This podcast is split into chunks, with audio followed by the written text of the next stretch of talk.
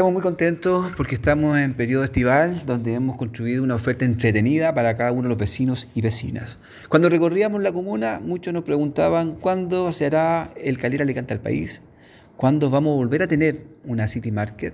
Por eso hemos conjugado ambas actividades y hemos organizado esta Expo La Calera 2022 y Festival Provincial. Esto se va a desarrollar a contar del día 10 al 14 de febrero, donde además tenemos una parrilla de artistas locales que contribuye a la actividad económica de cada uno de ellos y además artistas nacionales con gran trayectoria.